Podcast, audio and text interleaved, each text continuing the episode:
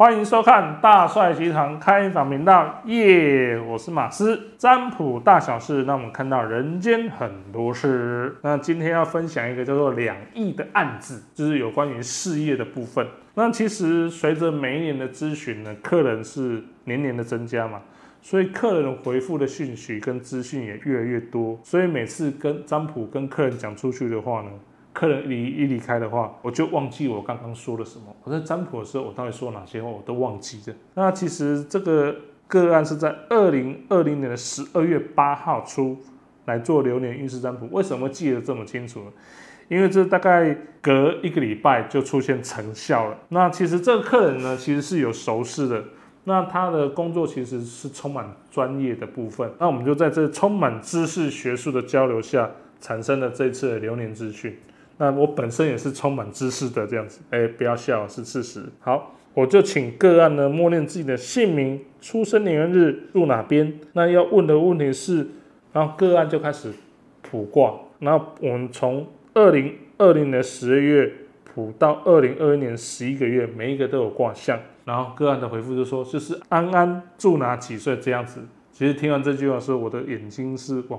往上翻的这样子，好，其实他也很虔诚，就默念完之后开始抓绿豆，开始卜卦。我的笔就飞速的画出个案所抓出的每一个月绿豆的卦象。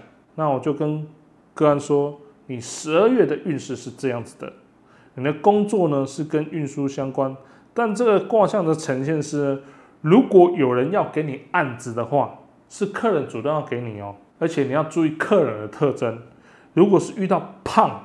然后颜值需要努力的人，尤其是女生的案子，你要你就是要做一件事情，就是不要理他，冷漠他，无视他。当他是吃玻璃长大的隐形人，你就可以拿到这个案子。十几天后，在二零二零年十二月二十四号，个案传讯息给我说，老师，我拿到这个案子的价值超过两亿台币以上。然后我就问他说，嗯，你怎么拿到的？然后他就传了一连串的对话给我看，说我跟他说，十二月呢，如果遇到胖跟丑的女人的案子的话，就不要理他。我说我有这样讲吗？然后他就讲说，你们大帅既然的人讲话都不负责任的嘛。我说我真的不知道我当初普卦怎么跟你说的。然后我就持续追问说，那对方是真的长得又胖又丑嘛？然后他说没有，就有点小胖这样子啊，不丑这样子。然后。